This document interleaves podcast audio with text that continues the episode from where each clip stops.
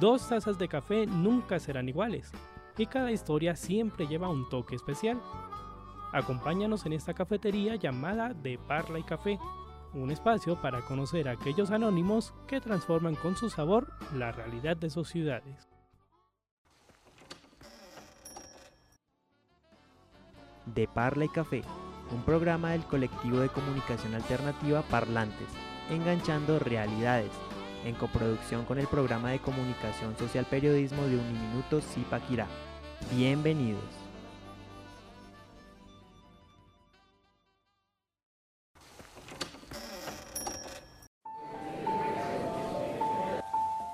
Hola, ¿qué tal? Bienvenidos una vez más a este su programa de Parla y Café. Estamos muy contentos de estar aquí nuevamente con ustedes en un nuevo episodio después de una semana en la cual pues estuvimos un poco perdidos de cierta manera, pero fueron por problemas técnicos. Ya volvemos nuevamente recargados con la mejor energía y aquí estamos con una mesa de trabajo increíble. Antes que nada me presento, mi nombre es Juan Manuel Acosta y hoy los voy a acompañar con una mesa de trabajo maravillosa. Jimena, ¿cómo estás? Nuevamente bienvenida de Parle Café. Hola, ¿qué tal a todos en esta mesa de trabajo? Muy contenta de estar de regreso y no, súper emocionada por el tema que traemos el día de hoy. Excelente, Jimena. ¿Cómo estás, Juana? Bienvenida a los micrófonos. Gracias, mi Juanma. Ya extrañaba estar acá y, y tocar estos temas tan curiosos. Claro que sí, bienvenida también Mafe, ¿cómo te encuentras? Muy bien, me encuentro muy bien y espero que nuestros oyentes se encuentren también muy bien porque el tema que vamos a introducir el día de hoy va a ser de mucho agrado para ustedes. Claro que sí, y justamente el tema del cual vamos a hablar el día de hoy tiene que ver con una, una salida que hicimos chicas a la feria del libro, que por cierto estuvo muy interesante, y allí nos encontramos un libro muy interesante también en el stand de justamente de un minuto y bueno, ya vamos a hablar un poco del tema, entonces para ello nos vamos a nuestra primera sección. ¿Por dónde inician los planes con amigos? Con una idea de lo que se quiere hacer. Conoce el menú de nuestro equipo. Bueno, Jimena, cuéntanos un poco de qué vamos a hablar en este programa y justamente de ese libro que encontramos allá en la Feria del Libro. Bueno, realmente nos pareció muy interesante porque así como lo dices tú, es un libro que junto a tus compañeros, autoría de Juan Manuel, nos pareció muy interesante porque nos narra estas historias paranormales entonces, eh, siento que es muy importante, que nos pareció muy interesante, realmente queremos saber eh, qué piensa esta mesa de trabajo acerca de esas historias, acerca de esas conspiraciones que han andado por ahí, que se han convertido en mitos y que eh, gracias a la cultura popular se han establecido mucho en, en la actualidad. Entonces, historias paranormales, conspiraciones, eso es lo que vamos a tratar el día de hoy. Claro que sí, Jimena, además que esas historias eh, también tienen un valor muy em, simbólico para las comunidades porque también de cierta manera es tradición, es cultura. Entonces vamos a hablar de eso justamente y bueno, analizar también el tema y ese trasfondo que tiene. Entonces para ello nos vamos a nuestra siguiente sección. Si te gusta conocer a alguien por cómo conversa, entonces disfrutarás de lo que tiene que decir la parla de bueno chicas, entonces para iniciar esta conversación con esas historias paranormales que en algún momento hemos escuchado desde nuestros municipios, desde las comunidades con las cuales nosotros eh, día a día convivimos, yo quiero preguntarles a ustedes, ¿han tenido alguna experiencia paranormal en algún momento? Yo creo que sí, ¿sabes? Eh, recuerdo que desde muy pequeña, y como lo decías tú, las eh, historias paranormales hacen parte de esa identidad histórica, esa identidad cultural de nuestra región, y mi abuelo nos contaba muchas historias acerca de las brujas y de cómo estas personas asustaban cuando tenías comportamientos eh, negativos, por decirlo así, ¿no? Entonces recuerdo mucho que una vez estábamos, nosotras de pequeñas siempre hemos vivido en fincas y vivíamos allá en una finca eh, ubicada en, una, en, un municipio cercano a, Zipaquira que se llama Gachancipa, en una vereda que se llama San José. Y estábamos solas con mis tres hermanas y escuchamos ruidos raros como de una persona riéndose muy fuerte. Entonces nosotras pues salimos pensando que eran personas que estaban en la calle, pero no había nadie. Realmente era una vereda muy sola y se escuchaba muy cerca, ¿no? esos digamos que esas risas se escucharon muy cerca y fue la primera vez como que yo sentí algo mm, diferente a lo normal, ¿no? digamos, diferente a escuchar a una persona reír que está cerca, que es un vecino, porque teníamos vecinos, pero ubicados casi a unos 10 minutos de nuestras casas. Entonces era imposible nosotros decir, sí, claro, es la vecina. Entonces realmente era algo muy diferente y fue como ese acercamiento a ese tema paranormal que la verdad me sí me, me sentí un poco como en ese momento así como asustada y pensé y recordaba lo que decía mi abuelo acerca de las brujas y acerca de esas, eh, no sé cómo decirlo, esas entidades o esas cosas que quizás sí están ahí a diario, quizás no, evidentemente muchas personas quizás no les ha pasado, pero, pero son entidades que están ahí y que realmente siento que fue una experiencia paranormal. Que también es un tema de energías, ¿no? Exacto. que en su momento ya lo hablábamos, un tema de energías ya sea positivas o negativas, que son justamente el resultado de todos esos acontecimientos que hemos vivido durante años. Recordemos que muchos de nuestros municipios eh, tienen también como esas estructuras coloniales y se remontan justamente a esas épocas en las cuales hubo mucha esclavitud, mucho maltrato, mucha desigualdad. Entonces también ocurrieron muchas cosas que de cierta manera pues desafortunadamente hubo muchos muertos y ahí pues eh, quedaron esas almas en pena como suelen decirlo. Claro. Mafe, cuéntanos, ¿has vivido alguna historia paranormal? Bueno, pues a mí, al igual que a Jime, me pasó una vez con las brujas, pero bueno, nos pasó a todos, estábamos de hecho teniendo una plática, yo también vivo en finca, entonces eh, lejos de la casa estábamos teniendo una plática con mis papás y mi hermana y eran a eso de las 6 de la tarde y recuerdo mucho que había un viento que resoplaba así muy fuerte. Entonces eh, mis papás me comenzaron a contar, digamos, que eso pasaba cuando eran brujas. Y pues, digamos, siempre nos han pintado las brujas así como en los cuentos y uno se las imagina en las escobas o algo así, pero en realidad es que no, es que son pájaros. Bueno, a mí, a mí por lo general me dicen eso. Exacto. Entonces yo comencé a mirar para todos los lados asustada porque no fue hace mucho tiempo y es algo que a uno como que lo priva. Entonces veníamos hablando y yo entré rápido a mi casa. Cuando salgo mi hermana estaba para, estaba como en shock y mi mamá le, le llevó un, nosotros somos muy creyentes, entonces ella le llevó eh, un rosario y le dijo que rezara porque había algo encima de ella, ¿sí? Y pues nosotros nos fuimos para la casa y la dejamos sola y ella sintió como esa liberación cuando el bicho se fue, como que se abrió todo y ella, pero ella estaba privada, o sea, ella no sabía, pero como siempre hemos sido muy creyentes, entonces eso la ayudó, ¿no? que también es algo que digamos para ciertas personas ayuda, muchas, digamos, muchas personas se, van, se basan más a la religión que ayuda también a que ese tipo de espíritus se vayan de la vida de uno, pero también existen las personas que usan la magia negra o la magia blanca o eso para que alejar ese tipo de espíritus, pero es, es una sensación muy densa. Sí, de cierta manera. Y que también uno, eh, bueno, hay personas muy sensibles referentes a este tema y que sienten también las energías. Claramente, por ejemplo, el caso de los clarividentes o de las personas que se comunican con, pues, con, estos, con estas entidades, ¿no? Pero también yo siento que de alguna manera todos percibimos y sentimos la energía.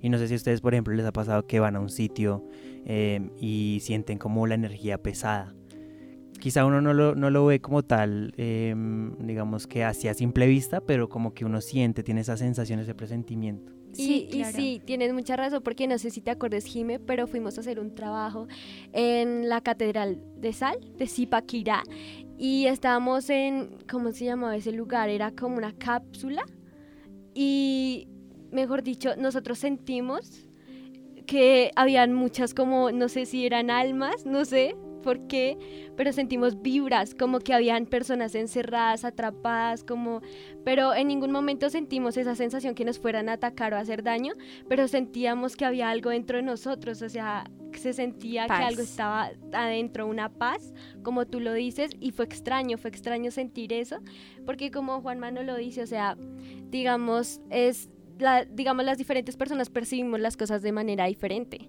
Entonces, pues es como ver o sea, en diferentes perspectivas lo que siente la persona cuando le pasa algo paranormal. Sí, sí, es cuestión también de, esa sensibilidad que tiene cada uno. Y justamente yo, hablando de, la, de Zipa, de aquí como tal, de donde estamos grabando este programa, hay un mito y habla del monje de la catedral de Zipaquirá, que dice la leyenda, o bueno, el mito como tal, que en la catedral de Zipaquirá, de Sal de Zipaquirá, se dice que se aparece un monje vestido de negro y que camina por los pasillos de la iglesia. Según la leyenda, el monje era uno de los primeros mineros que trabajó en la construcción de la catedral y desafortunadamente murió en un accidente en las minas. ¿Qué tan cierta es esa, es esa leyenda, Juanita? Bueno, realmente yo... ¿La has escuchado en algún momento o no? hasta ahorita la escucho. Llevo viviendo 20 años acá y créeme que hasta ahorita, que como que, ¿cuándo? ¿Dónde? Bueno, historias de terror acá que yo sepa, eh, no sé si conozcan un colegio que se llama Luis Orjuela. Ese colegio tiene... Tiene historia. Mucha historia. Eh, imagínate, allá también era un colegio católico, incluso dicen, y sí, tú vas y miras que más arriba del colegio, en las zonas verdes de la montaña, quedan algunas tumbas de monjes, como tú lo decías. Y bueno, gracias a Dios no he tenido la oportunidad de, vivir estas cosas, siento que he sido muy bendecida a pesar de que no soy una persona muy católica. Mm, pero sí tengo, por ejemplo, una prima estudió allá en el Luis Orjuela y contaba que, por ejemplo, en las noches ellos tienen un grupo de lavanda y en las noches cuando iban a recoger sus instrumentos o sus uniformes, en las noches siempre se escuchaban como gritos o incluso en los pasillos se, se escuchaban pasos como de marcha, como si fueran militares marchando, así, cosas así. Incluso si una vez a ella la dejaron encerrada dentro de un, eh, ¿cómo se llaman estos sitios? como un mini teatro que tienen allá. Entonces quedó ahí encerrada y desde ahí ni más.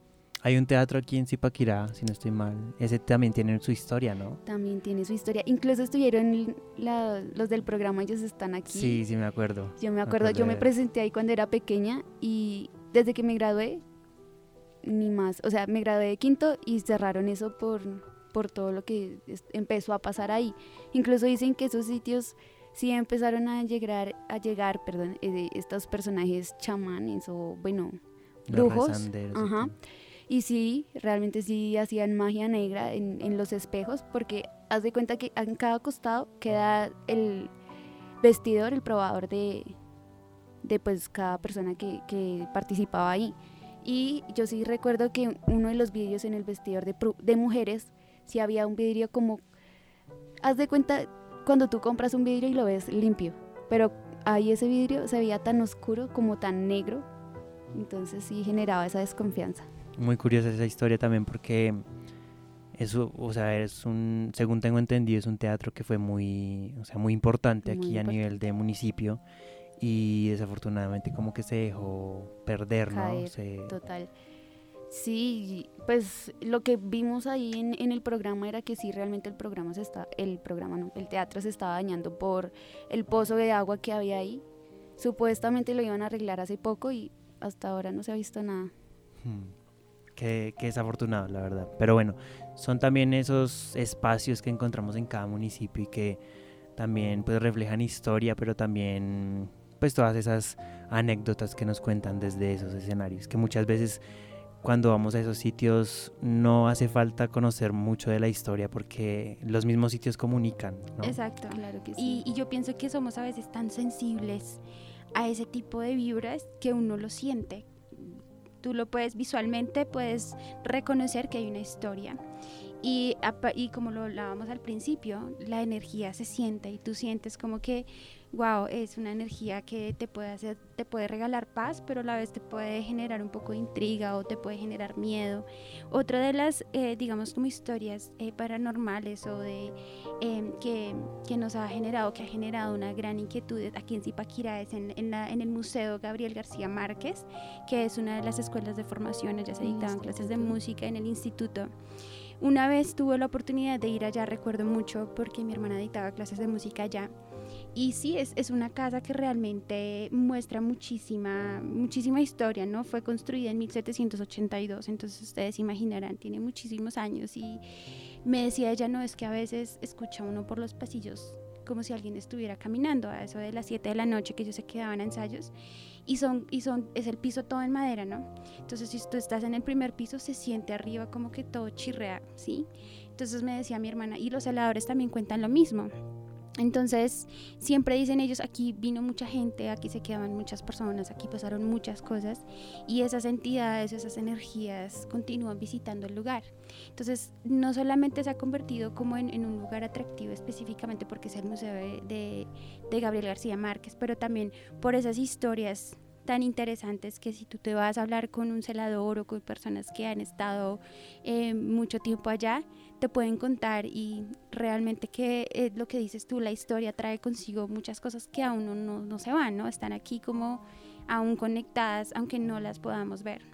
Sí, claro que sí. A mí en lo personal también me pasó, me pasó aquí en el sitio donde trabajaba, en el restaurante, antes era una casa y murió un niño. Entonces era, o sea, ya uno como que se preparaba, aunque yo siempre le he tenido temor a eso, ¿no? Pero era muy, digamos, muy curioso cómo las cosas aparecían en otros lados, o tú sentías que alguien te tocaba, o las luces del baño se prendían o se apagaban, y pues la mayoría de las personas lo tomaban como recocha porque saben que el niño estaba ahí. Pero entonces ahí es donde viene y te preguntas, ¿es el alma? O tal vez eh, si está descansando, no está descansando, qué le pasó, me hará daño, no me hará daño. Entonces viene como todo ese pensamiento de, de, digamos, que a uno le pone como la cabeza loca de, de qué, o sea, qué está pasando o qué hay, qué hay detrás de todo eso, ¿no? O sea, yo siempre me pregunto, ¿qué hay detrás de todas esas personas que se van y todos? Porque lo que hablábamos hoy, siempre hay algo, algo nace, una historia nace, un mito se crea a partir de una experiencia, a partir de algo que sucedió. Y estas cosas suceden, estas cosas pasan, lo hemos vivido, hemos escuchado cosas. Realmente soy como muy un poco, no, no trato de meterme mucho en esto porque sí he escuchado historias de, de personas que han muerto por, digamos, tener contacto con este tipo de, de de mundos o espíritus o personas, entonces, pero lo respeto mucho, no es algo que evidentemente sé que existe porque esas energías son definitivamente innegables, pero sí siento que, que todo eso también me cuestiona mucho. ¿Qué hay más allá? Claro que sí. Quiero, quiero tocarles este, esta leyenda porque pues bueno, varias personas dicen que nació acá en Zipaquirá y otras en otras partes, entonces quiero que ustedes me digan qué tal. Hay una leyenda que dice que la hay una mujer que bailó con el diablo. No sé si la han escuchado en una discoteca. No me suena. Ah, sí, que le miro los sí, sí. Dicen que surgió acá en Zipaquira en los cerros, exactamente, hace más de 20 años. Entonces, como lo dijiste, Jimmy, eh, ella le miró los pies y esa noche fue un caos total. El sitio quedó en pérdidas y todo el mundo tuvo que salir a correr. La chica no volvió a aparecer. Mm. Entonces, pero mira que eso, esa, esa historia ya la había escuchado en otra parte. ¿sí? Entonces, como que esa historia puede que sí sea una leyenda para asustar a los niños, como tú le decías. Exactamente. Es que yo creo que ahí viene mucho lo de las conspiraciones, ¿no? Porque, digamos, la gente le da mucha rienda a pensar cosas y, digamos, hablar, digamos, aumentar, ¿no? Eso es como los chismes. Cada quien pasa por dos personas y luego termina. Y creo que todo crece por eso. Exacto. Sí, es un tema también discursivo que de cierta manera también alimenta como todas esas em, tradiciones y, me hace recordar o me hace ah, reflexionar un poco sobre, sobre el tema de, de, en cuántas, o sea, nosotros día a día estamos conviviendo con diferentes personas, por ejemplo, cuando vamos a, la, a Bogotá, cuántas personas nos cruzamos y me hace pensar en eso, en cuántas personas realmente nos cruzamos nosotros. ¿A qué me refiero con esto? Que uno no sabe, por ejemplo, bueno, hablando del tema de los, de los fantasmas o de las entidades, uno no sabe en qué momento se ha encontrado o ha visto a una persona que realmente no hace parte de este plano. Entonces lo deja uno mucho pensando ese, ese tema de, de, de las entidades y cómo las energías también, porque no solo es evidentemente la parte negativa que son, que son estos espíritus o entidades que son traviesas de cierta manera, sino también son eh, de cierta manera mm, esos entes de luz que en, ocasiones nos guían. No sé si a ustedes les ha pasado que en algún momento han tenido una situación pues un poco complicada o, o algún obstáculo en la vida y llega como alguien o o algún mensaje de alguna persona que les da como ese aliento inesperado, porque a veces es como que llegan mensajes inesperados y son justamente esas, quizá esas personas, esas figuras eh, de luz que nos, que nos envía también Dios de cierta manera para que nosotros seamos un poco más resilientes en ese aspecto. Claro, y es que sí he escuchado historias al respecto de que hay personas que tú puedes estar sentada en un momento esperando un bus y estar a punto de ser atacada por alguien y resulta que llega alguien y te se sienta a tu lado, pero las demás personas nunca la vieron, entonces sí son esos, mm, no sé, si yo creo también, soy muy creyente y siento que tengo un ángel que siempre está cuidándome o son esas personas que ya no están con nosotros y que conviven aún acá y, simplemente nos cuidan, están ahí. Si he tenido la experiencia, por ejemplo, de que yo me estoy soñando algo muy feo, he tenido, una vez tuve una pesadilla muy fuerte que alguien me estaba persiguiendo y me quería hacer daño y sentí que alguien me, me movió el hombro mientras estaba durmiendo, como que me hizo así para que me despertara. Y yo mismo me desperté o siempre pasa algo, o suena duro la ventana, o se escucha como si alguien lanzara una piedrita a la ventana y yo me despierto porque siento que es alguien que me está protegiendo en mis sueños también. Entonces siento que eso es lo único así que he tenido. Y, y, y sí, como miro a Juana que se asusta. pero a veces lo tomo así, ¿no? Digo, me asusta, pero también a veces siento, digo, sé que en muchas ocasiones quizás he estado en peligro y esa persona estaba ahí acompañándome porque lo ha hecho con mi familia, con mi hermana. Entonces siento que, que sí existen, o sea, yo soy completa, estoy completamente segura de que lo que tú dices, esas entidades, esas personas, esos espíritus, no sé cómo llamarlo, están ahí, están ahí y no siempre para el mal, sino también para protegernos, porque ya siento que cuando uno, digamos, nos, se ponen con ese tema de la tabla Ouija, no sé si en los colegios alguna vez ustedes escucharon de las chicas que hacían que las tijeritas y partían el cuaderno por la mitad y que... O el cupido, cupido. ¿Quién está acá? Exacto. Entonces siento que ya es jugar Jugar también con fuego, sí, como se dice coloquialmente. Y, pues, que, pues que es un tema también pues eh, delicado, o sea, obviamente hay que saberlo llevar. Exacto. Porque nosotros es justamente eso, no sabemos a qué, o sea, con qué estamos experimentando.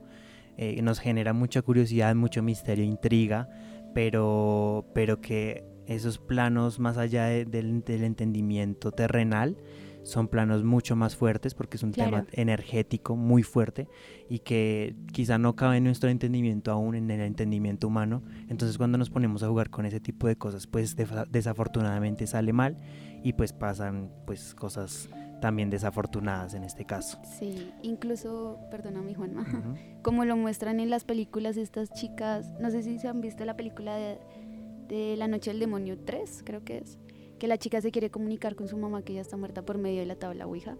Entonces resulta invocando un, un demonio que quiere apropiarse del cuerpo y pues a la final, si no es por ayuda de la medium con la que se comunican, o sea, queda perdida total. Y, y, bueno, para también mencionar lo, lo que Jimé decía, por ejemplo, mi abuelita es muy creyente, es muy católica, demasiado, junto con mi abuelo. Y mira que ella cuando uno se despide o cuando uno llega a la casa, ella nos recomienda a las almas benditas. Porque incluso hay personas que eh, por envidia o por otro tipo de cosas te recomiendan a, a, las almas perdidas con las que, como tú decías, Juanma, uno anda rondando. ¿sí? Personas que murieron y por cosas malas no pudieron descansar en paz y quedan vagando en el mundo.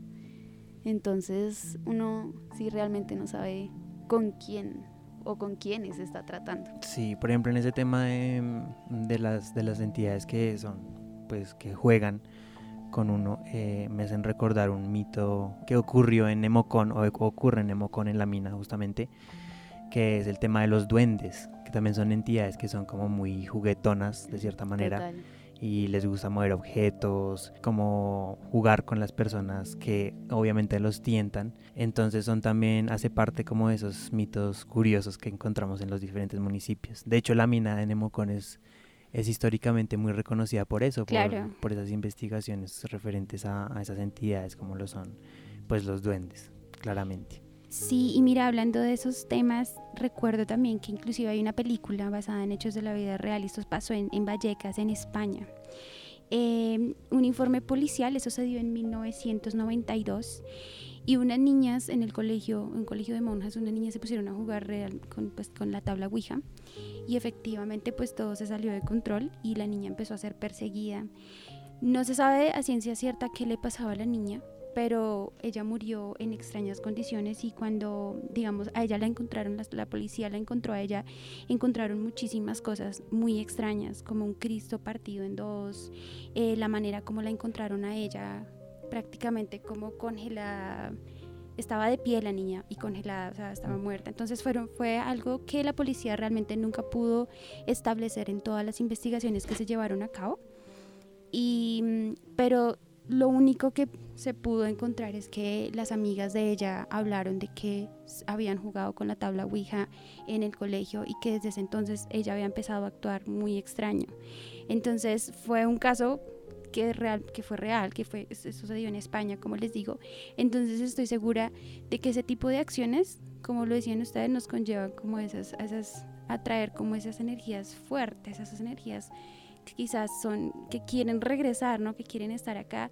Y en muchas ocasiones hay personas que tenemos como esa, somos muy sensibles ante este tipo de situaciones, entonces no es fácil digamos, contrarrestarlas y ya llega un punto en que no se puede más y pasa lo que le pasó a esta niña en España. Cabe resaltarle a nuestros oyentes que todas las historias que les estamos contando evidentemente son historias, recopilaciones que hemos contado y que nos cuentan desde nuestros municipios, que realmente pues eh, de cierta manera son discursos que tienden a variar dependiendo de la persona que los cuenten. Entonces siento que de cierta manera pues no hay una verdad absoluta de, de cada historia, pero que aquí las contamos y se las sabemos hacer a nuestros oyentes para que también conozcan un poquito de esta región de Sabana Centro y se enteren un poquito de esas historias. Entonces nos vamos a ir a una pausa musical y ya regresamos aquí en De Parla y Café. Una pausa para recargar las tazas en De Parla y Café.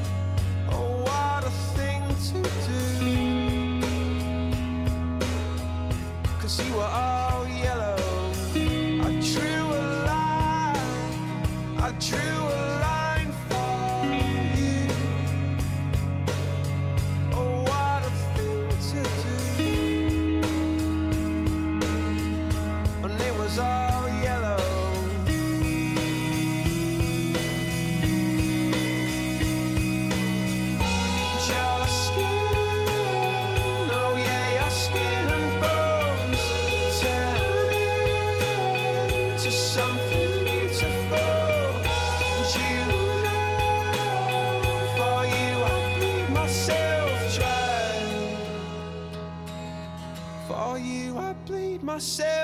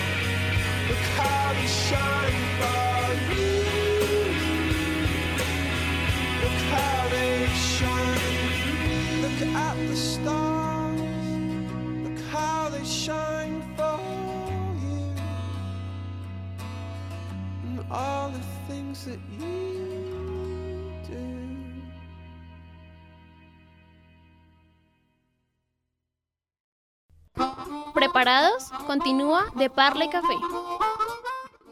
Continuamos aquí en De Parla y Café después de esta pausa musical y ahora en este segundo bloque vamos a hablar de esas teorías conspirativas, de esas teorías misteriosas que también nos generan esa intriga y nos causan esas curiosidades de cierta manera. Bueno, antes que nada aclararle a la audiencia que todas estas historias que estamos contando evidentemente son una recopilación de, esos, de eso que nosotros escuchamos y, e investigamos, pero que no es una verdad totalmente cierta. ¿Listo?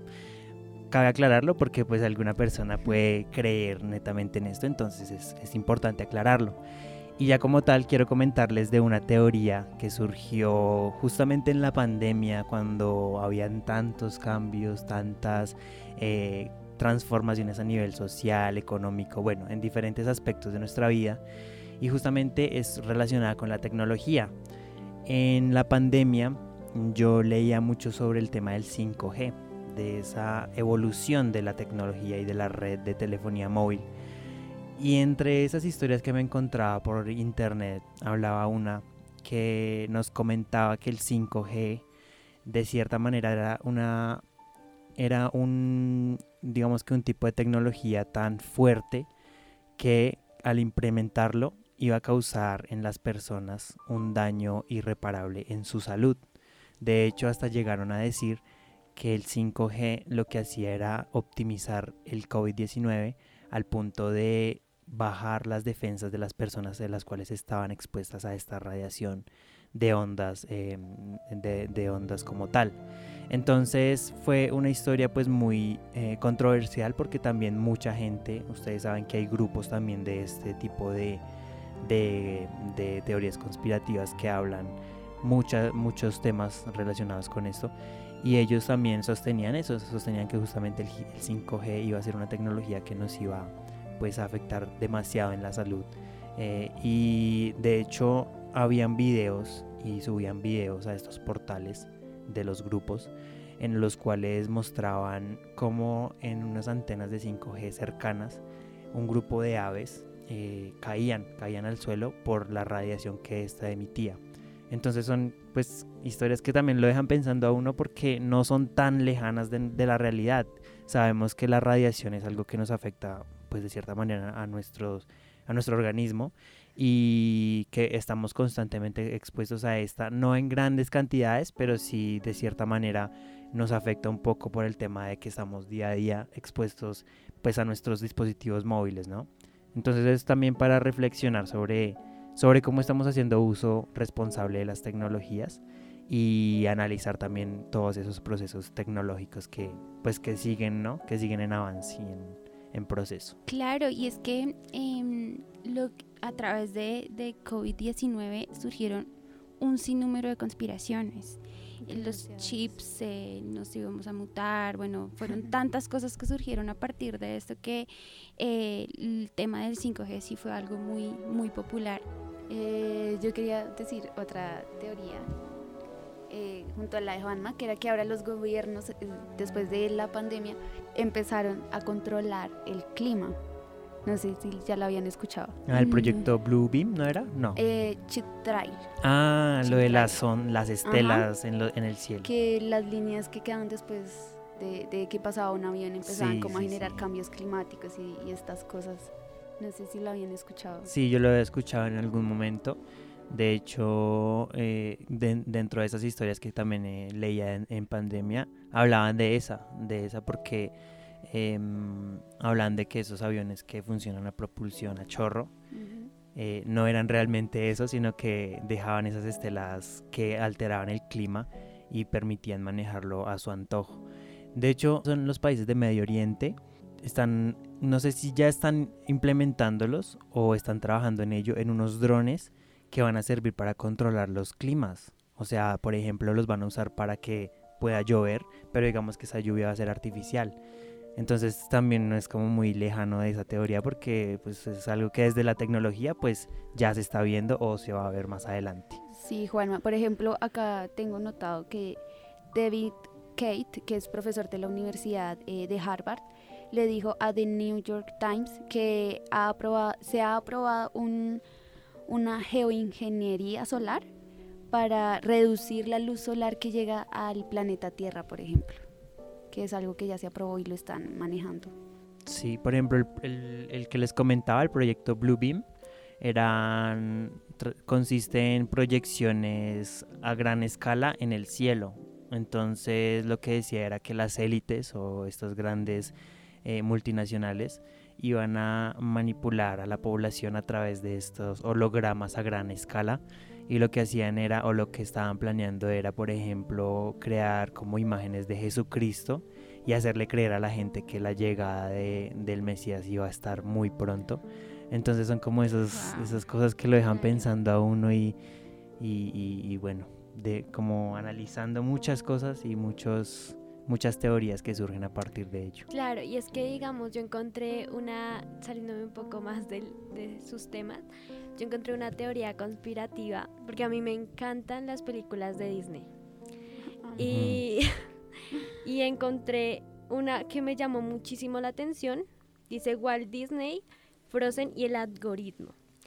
¿De qué se trata? Bueno, pues la verdad a mí me dejó muy boquiabierta esta, esa teoría conspirativa porque dice que la compañía de Disney lanzó Frozen para atacar, digamos, de cierta parte eh, algo que pasó dentro de Disney y fue que un empresario murió eh, congelado porque lo congelaron eh, en la misma empresa, o sea, lo congelaron dentro de la empresa, él sufría de cáncer y como no encontraron la cura, o sea, la gente nos explica cómo duró congelado ahí dentro. Entonces hay conspiraciones de que la gente empezó a buscar, obviamente, por el buscador eh, Disney congelado, Disney congelado.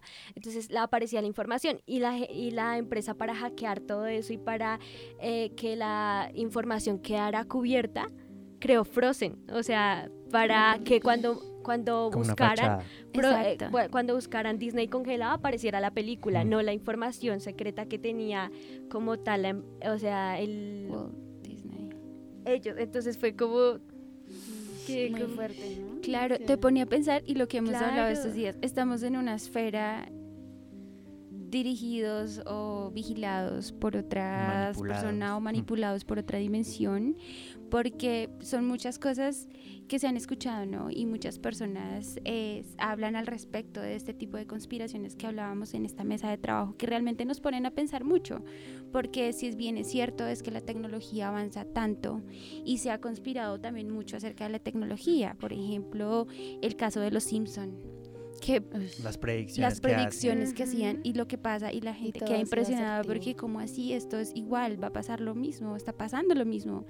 Y todo este tema de las películas que también nos llevan como a, ese, a, esa a pensar en que estamos siendo controlados por otras personas que quieren que lo que nosotros hacemos pensar que es real no es real y por fuera Ujú. de esas esferas es, de- es desconocido, ¿no? Una de las, de las conspiraciones que me, me hace pensar en este tema es el del Área 51, que ha sido un tema eh, muy tocado por muchas personas y que ha traído consigo muchas conspiraciones. Recordemos que al principio se llamaba Rancho Paraíso, también lo llamaban la Tierra de los Sueños. Y bueno, en medio, ese es un lugar en medio del desierto, eh, para contextualizarlos, está ubicado en Nevada, en Estados Unidos más o menos a, cien- a 135 kilómetros de Las Vegas y, y allá es donde han nacido un sinnúmero de teorías conspirativas. Sin embargo, a ciencia cierta no se sabe porque al principio fue negado este lugar, pero realmente es una base militar que vigila eh, específicamente cualquier ataque nuclear por parte de otro país, pero realmente no sabemos qué pasa. sino mucha gente habla que eh, hay personas que se han desaparecido en este lugar o han visto extraterrestres, eh, ovnis. ovnis. Entonces, pero a ciencia cierta lo único que se sabe es que es una base militar que ha sido utilizada para, eh, digamos, estos fines desde hace muchos años, pero en sí no se sabe si verdaderamente todas estas cosas han sucedido.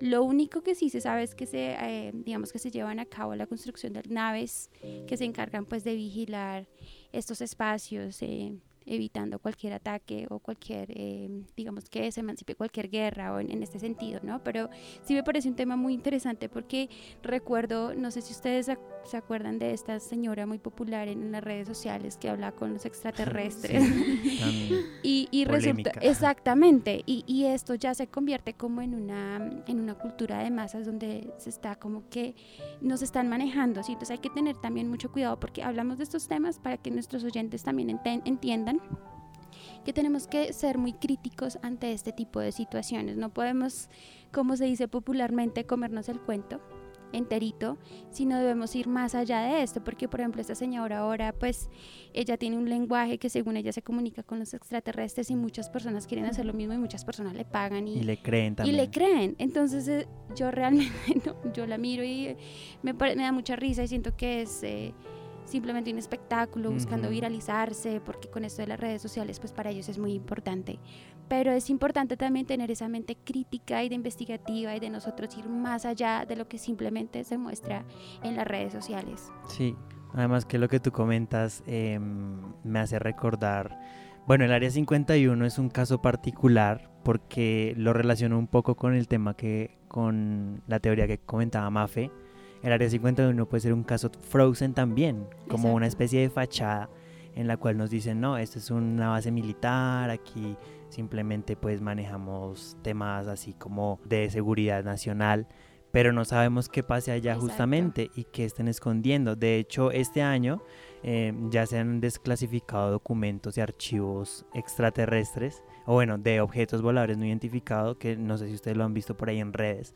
Y, y, es curioso porque hasta ahorita, cuando el gobierno de Estados Unidos, mucho antes, años atrás, ellos me desmentían todo este Exacto. tipo de rumores, pero ahorita justamente, ahora sí empiezan a desclasificar estos archivos. Entonces lo deja uno como, como diciendo, ¿qué, ¿qué está pasando ahora? ¿Por qué ahora? ¿Sí?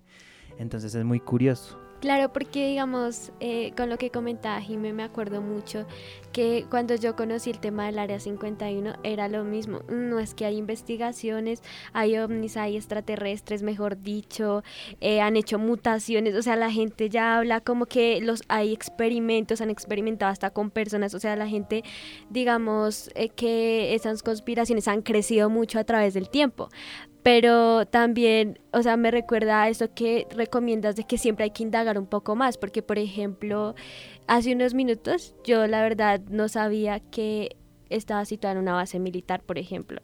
Y mucha gente, digamos, no toma, no, o sea, como no toma esos datos importantes, sino solamente los, lo que la gente, digamos, le brinda a uno. Y esa información, la verdad, que que muchas veces lo deja uno como pensando, bueno, ¿y qué será verdad lo que está pasando? ¿En dónde está pasando? O esas cosas. Y es importante, digamos, uno indagar y dónde está situado, qué es lo que pasa de verdad y como que tener las dos caras de la moneda para uno mismo ser crítico, como tú lo decías. Sí, Exacto. y no dejarse llevar por esos grupos que son fanáticos, por ejemplo, el tema de los ovnis, de los extraterrestres, porque claramente, no sé si es en Nevada, que es... también hay un punto, es un pueblo que eso es sí, todo de ovnis exacto. y y la gente pues vaya a turistear y, y, como que toda la temática aprovechan claramente, por ejemplo, las cadenas de, de por ejemplo, McDonald's, tienen allá su punto sí. y es muy curioso porque Exacto. tienen que, que, la temática del platillo volador, entonces también como que esas empresas aprovechan la oportunidad para vender más con este tipo de,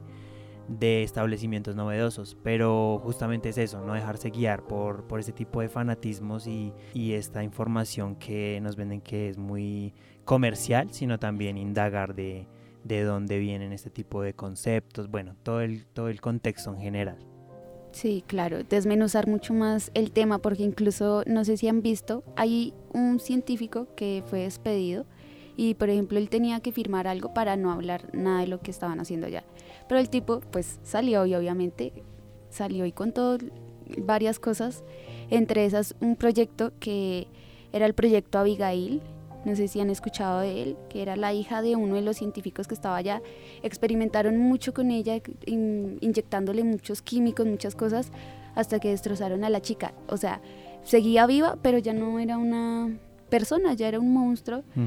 Y claramente, pues, el científico quedó destruido ya después de ver a su hija así. Y es que eso lo vemos en muchas empresas. Claro. Vemos que muchas personas que son como la mente detrás de ciertos prototipos, de ciertas invenciones, de un momento a otro renuncian o de un momento a otro los despiden o de un momento a otro se desaparecen porque descubrieron algo que no debían.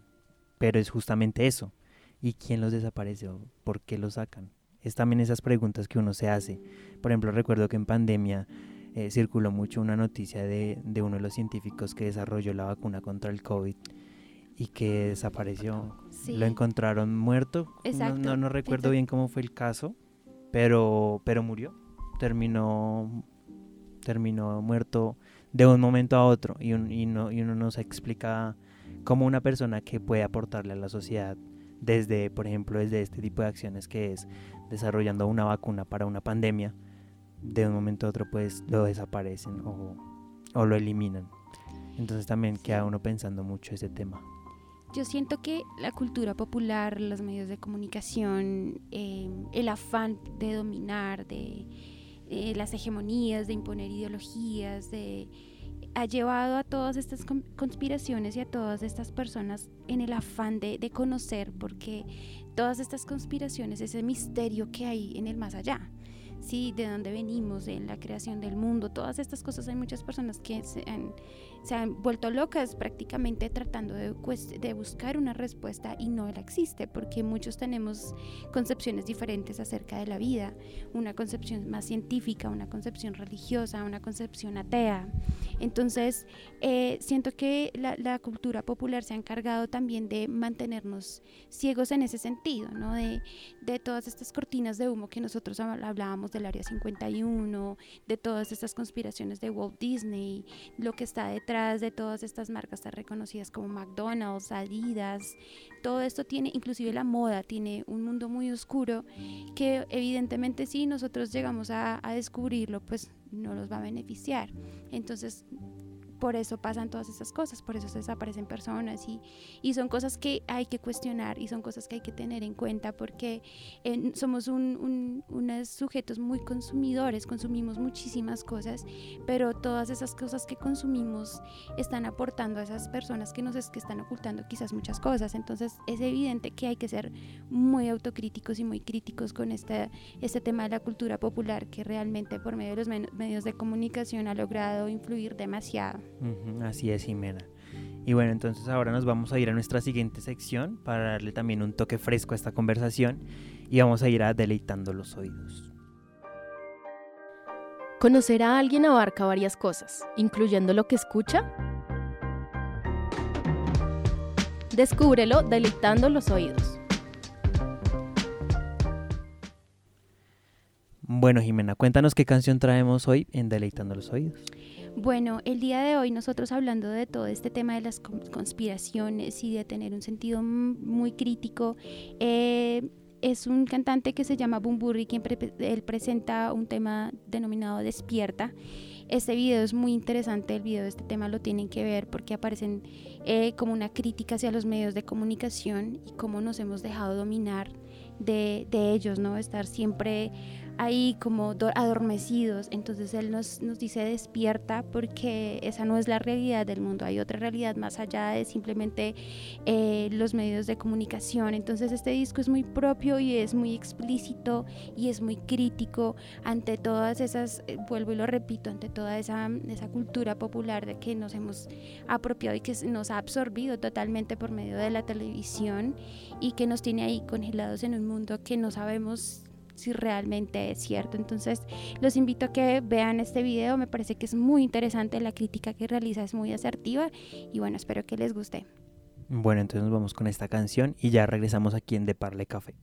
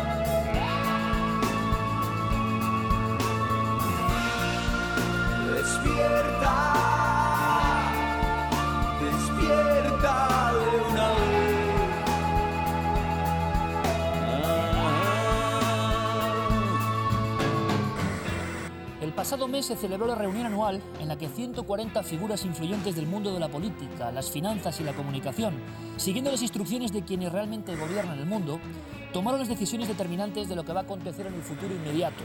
Estas son bien visibles y ya nos están ahogando. Conflictos armados por petróleo, enfermedades crónicas mantenidas por intereses de los más poderosos, pérdida de derechos básicos. Lo que se pretende está más claro que nunca. Todavía existe una posibilidad de salvación.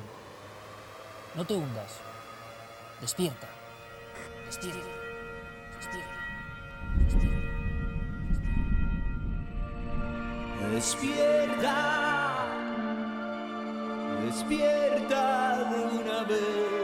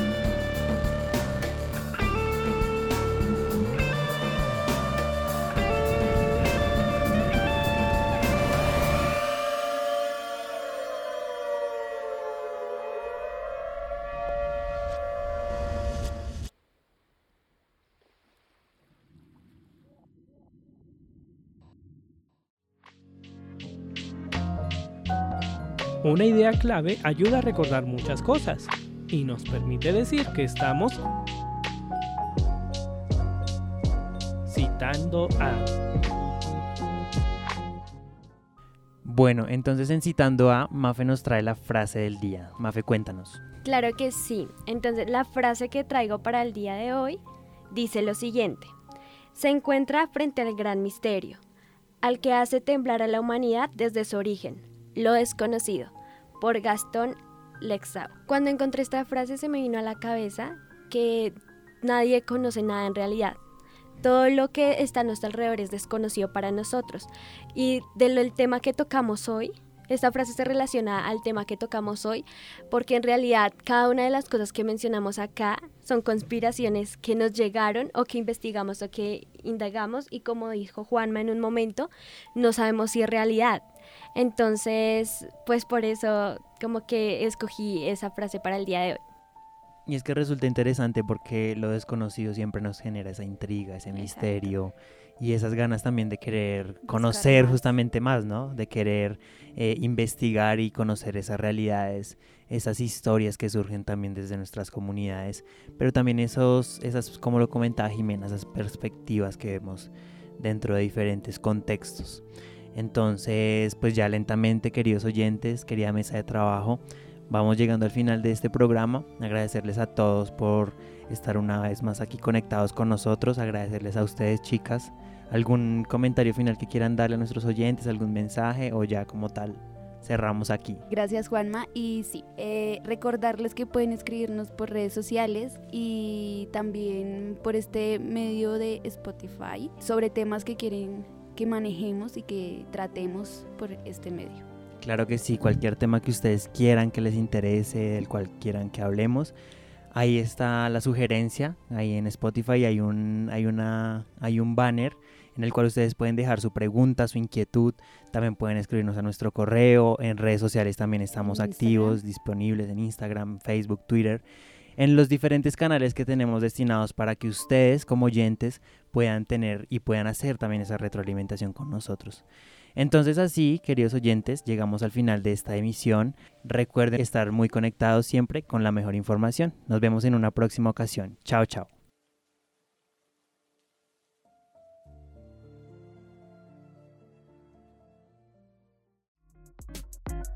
Descubre más detalles de este episodio y algunas sorpresas en nuestras redes sociales, como arroba de Parla Café.